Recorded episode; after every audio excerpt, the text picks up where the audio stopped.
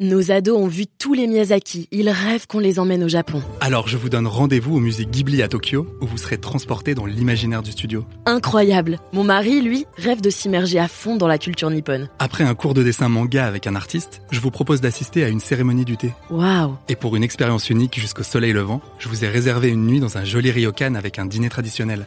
Je nous y vois déjà. Avec Marco Vasco, ne rêvez plus, vivez votre voyage l'esprit libre. Au rendez-vous sur marcovasco.fr pour imaginer votre prochain voyage sur mesure.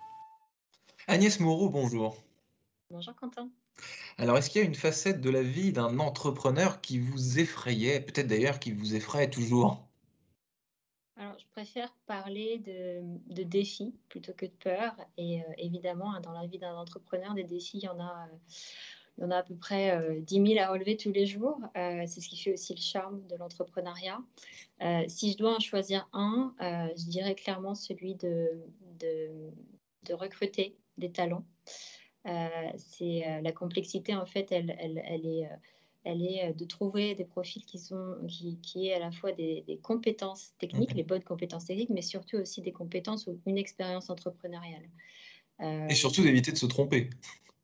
Et d'éviter de se tromper, mais on se trompe toujours. Ça, euh, il, faut, il faut aussi, ça fait partie de, de- de la vie de l'entrepreneuriat, Euh, mais clairement, euh, réussir en fait à trouver des personnes talentueuses, euh, je pense que c'est assez facile, réussir à trouver des personnes talentueuses qui ont aussi cet état d'esprit nécessaire à une start-up agile. Et il faut quand même se dire que la vie d'une start-up, c'est un peu chaotique.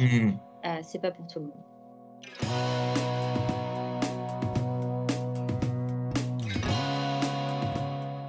Bonjour à tous et bienvenue au Talk Décideur du Figaro en visio avec euh, nous aujourd'hui Agnès Moreau, entrepreneuse hein, évidemment, euh, cofondatrice de Indies, fondée tout récemment euh, en 2020, euh, qui entend résoudre une problématique de notre époque, la protection sociale des travailleurs indépendants. Est-ce que paradoxalement, Agnès Moreau, euh, 2020, c'était pas la meilleure année pour lancer un projet entrepreneurial comme celui-ci? Alors, je ne sais pas si c'est la meilleure année, mais c'est vrai qu'on dit souvent que c'est en période de crise qu'il faut, euh, qu'il faut lancer des, des, nouveaux, euh, des nouvelles idées, des nouvelles entreprises. Euh, ce qui est sûr, c'est que la mission d'Indies, c'est vraiment de soutenir, d'accompagner les indépendants. Aujourd'hui, les indépendants, ils n'ont pas accès aux mêmes protections que les employés. Et euh, la crise euh, qu'on vit encore hein, euh, autour du Covid n'a fait qu'accentuer et créver- révéler au grand public ces inégalités. Euh, donc, pour nous, c'est vrai que euh, la création d'Indies, avec cette mission auprès des indépendants en, en 2020, euh, c'est- c'est- c'était, on va dire, encore plus évident que peut-être à un autre moment. Vous avez également créé euh, Covisure, je crois, justement euh, en spécialisant, si je puis dire, sur le, sur, sur, le- Covid dont euh, vous l'avez dit, on continue de, parler. Oui, tout à fait. Euh, ce qui est, ce important pour nous, vraiment, c'est de répondre aux besoins urgents, immédiats des indépendants. Donc, avec la crise Covid, c'est clair que ces inégalités euh, se sont, euh, se sont euh, accentuées, ou en tout cas ont vraiment été révélées. Elles existaient avant. Euh, l'objectif, c'était d'essayer de soutenir les indépendants pour leur permettre de faire face à la pandémie. Donc, qu'est-ce que c'est C'est une, une- une assurance de trois mois qui va protéger les indépendants, qui va protéger les indépendants en cas d'infection Covid, d'hospitalisation, qui les empêche de- d'exercer leur activité. D'accord. Euh, le problème, euh, quand on est travailleur indépendant, on va, parler, vous venez d'en citer un, on va parler de- d'exemples concrets, Agnès Moreau, quand on est travailleur indépendant, quel, genre de, choses, euh, à quel genre de choses on n'a pas le droit, alors que le bon sens voudrait normalement qu'on y ait droit comme n'importe quel salarié, comme n'importe quel travailleur? Alors, il y en a tellement, malheureusement.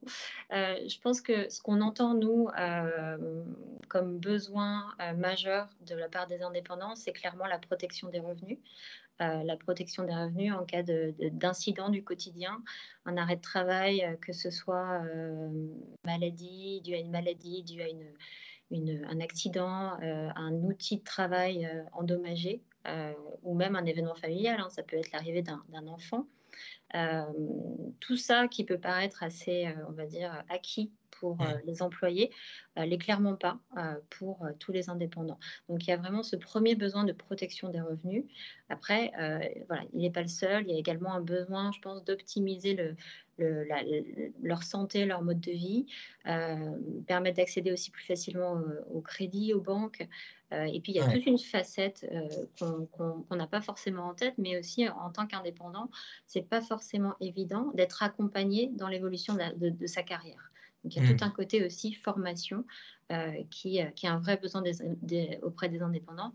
Nous, aujourd'hui, encore une fois, on se concentre sur l'urgence immédiate qui est celle de la protection revenus. Mais euh, Dieu merci, donc on a aussi parlé beaucoup du Covid, mais la, crise va finir par, euh, par, par s'arrêter. Et puis même après la crise, euh, de façon générale, dans, sur, toute la planète, des indépendants, avec les freelances par exemple, il y en a de plus en plus. Donc vous, aurez encore, encore beaucoup de, de, de, pain sur la planche. Oui, tout à fait. Je pense que ça fait partie aussi de, d'histoire d'Indies. Hein. Pourquoi, pourquoi on a créé Indies? Euh, je vais peut-être revenir un petit peu justement sur les, les, prémices. Euh, euh, avec Charles et Vicas, les, les, autres fondateurs d'Indies, on a un parcours commun.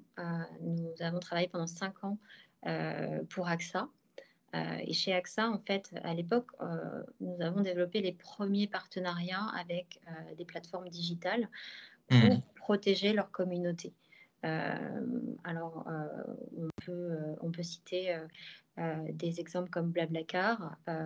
C'était vraiment l'époque en 2015 où on, on, commençait à parler du passage de la propriété à l'usage et on avait besoin, ces plateformes-là avaient besoin euh, qu'on travaille sur des nouveaux types d'assurance pour couvrir ces nouveaux usages. Quand on parle du covoiturage, euh, à l'époque, il n'y avait pas d'assurance pour couvrir un trajet avec plusieurs personnes qui ne se connaissent pas dans une même voiture mhm. euh, pendant quelques minutes ou quelques heures. On était encore à une assurance une assurance auto à l'année pour un même foyer, si je peux caricaturer. Euh, on a aussi euh, à l'époque euh, créé la première, le premier programme de protection sociale pour les chauffeurs VTC Uber. et donc, à travers ces cinq années, on a forcément développé des convictions très très fortes concernant les indépendants, qui sont le phénomène des indépendants n'est pas un phénomène temporaire. C'est vraiment une vague qui déferle sur le marché du travail. Euh, aujourd'hui, euh, on attend en fait à, 2030 à peu près 50% de la population active mondiale qui sera mmh. indépendante. Euh, et malgré ça, ça reste une population qui est encore aujourd'hui très très mal protégée. Ça, ça, fait du monde. Et, si on va dans des pays étrangers, est-ce qu'il y a des bons élèves justement en matière de protection, de protection des indépendants? Est-ce que quelque part dans le monde ça, ça se passe, enfin c'est pas que ça se passe mieux, mais c'est plus avancé, disons? Je n'ai pas de très bon exemple en tête. Euh, ce qui se passe, en tout cas, ce qui est sûr, c'est que c'est un phénomène euh, vraiment mondial. Euh, aujourd'hui, en Europe, hein, on a des on a des cas, euh, des cas, euh, le cas Uber euh, au Royaume-Uni et, pas seulement dans toute l'Europe. On, assiste vraiment à un, intérêt, à une ouverture d'un débat autour de, du travail indépendant et, et, notamment des travailleurs des plateformes et de leurs relations avec certaines plateformes. donc ça, c'est ce qui est très intéressant, c'est que se dire qu'aujourd'hui, enfin, on commence à avoir ce débat-là. c'est le cas en France. Hein. Euh, notamment. Euh, et, l'idée est vraiment de, répondre à cette question. Euh, aujourd'hui, je pense qu'on n'y a pas encore répondu, mais comment est-ce qu'on arrive à rendre ce statut d'indépendant quelque chose de pérenne et on autorise les personnes qui décident de vivre le travail avec la flexibilité d'un indépendant, comment est-ce qu'on les autorise à vivre correctement? Vous l'avez dit, Agnès Moreau, donc toutes ces thématiques de protection euh, sociale, d'assurance, c'est euh, essentiel euh, quand on, travaille. Mais est-ce que paradoxalement, quand on est travailleur indépendant, quand on est entrepreneur, par exemple, l'assurance, c'est quelque chose qu'on a tendance à négliger de la même manière d'ailleurs que, l'administratif ou la paperasse, qui sont des préoccupations un petit peu secondaires, alors qu'évidemment, elles sont, capitales. Oui, sûrement. sûrement. L'assurance, c'est pas, pas forcément euh, la chose la plus sexy, j'ai envie de dire. C'est pas pour ça qu'on crée une boîte en, tout cas. enfin, en l'occurrence, vous aussi, mais. Euh, Non, non, tout à fait. Euh, c'est une vraie, c'est un vrai challenge aussi dans la mission d'Indies.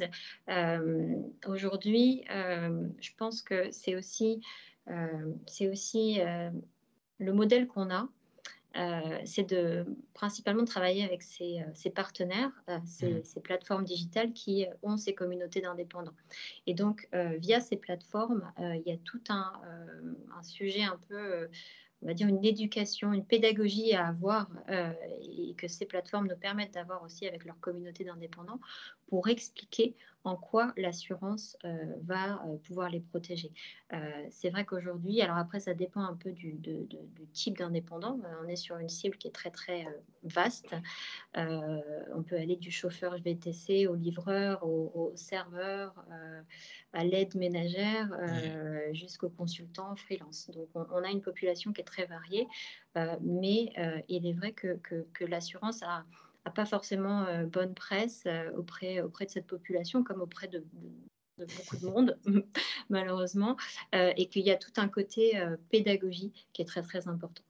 Et eh ben, ça sera votre travail, Agnès Moreau, de rendre sexy, entre guillemets, l'assurance et la protection sociale. Je vous souhaite une excellente fin de journée. Je vous remercie infiniment d'avoir participé au Talk Décideur du Figaro. Je vous dis à très bientôt. Merci.